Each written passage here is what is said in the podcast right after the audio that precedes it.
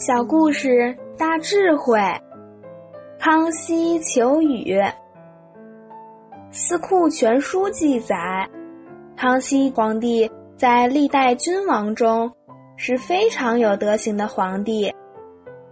当国家遇到旱灾的时候，康熙会有一段时间斋戒沐浴。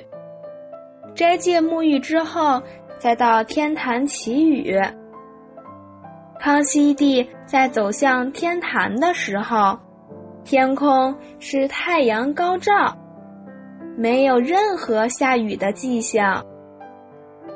当康熙皇帝踏上天坛，用他的至诚心诵读祭文，在诵读祭文的过程中，天空就开始乌云密布。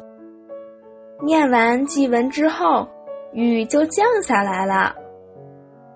对于祈雨，康熙帝最讲究态度虔诚，他绝不允许朝中大臣在祈雨的过程中出现玩忽职守、敷衍了事的现象。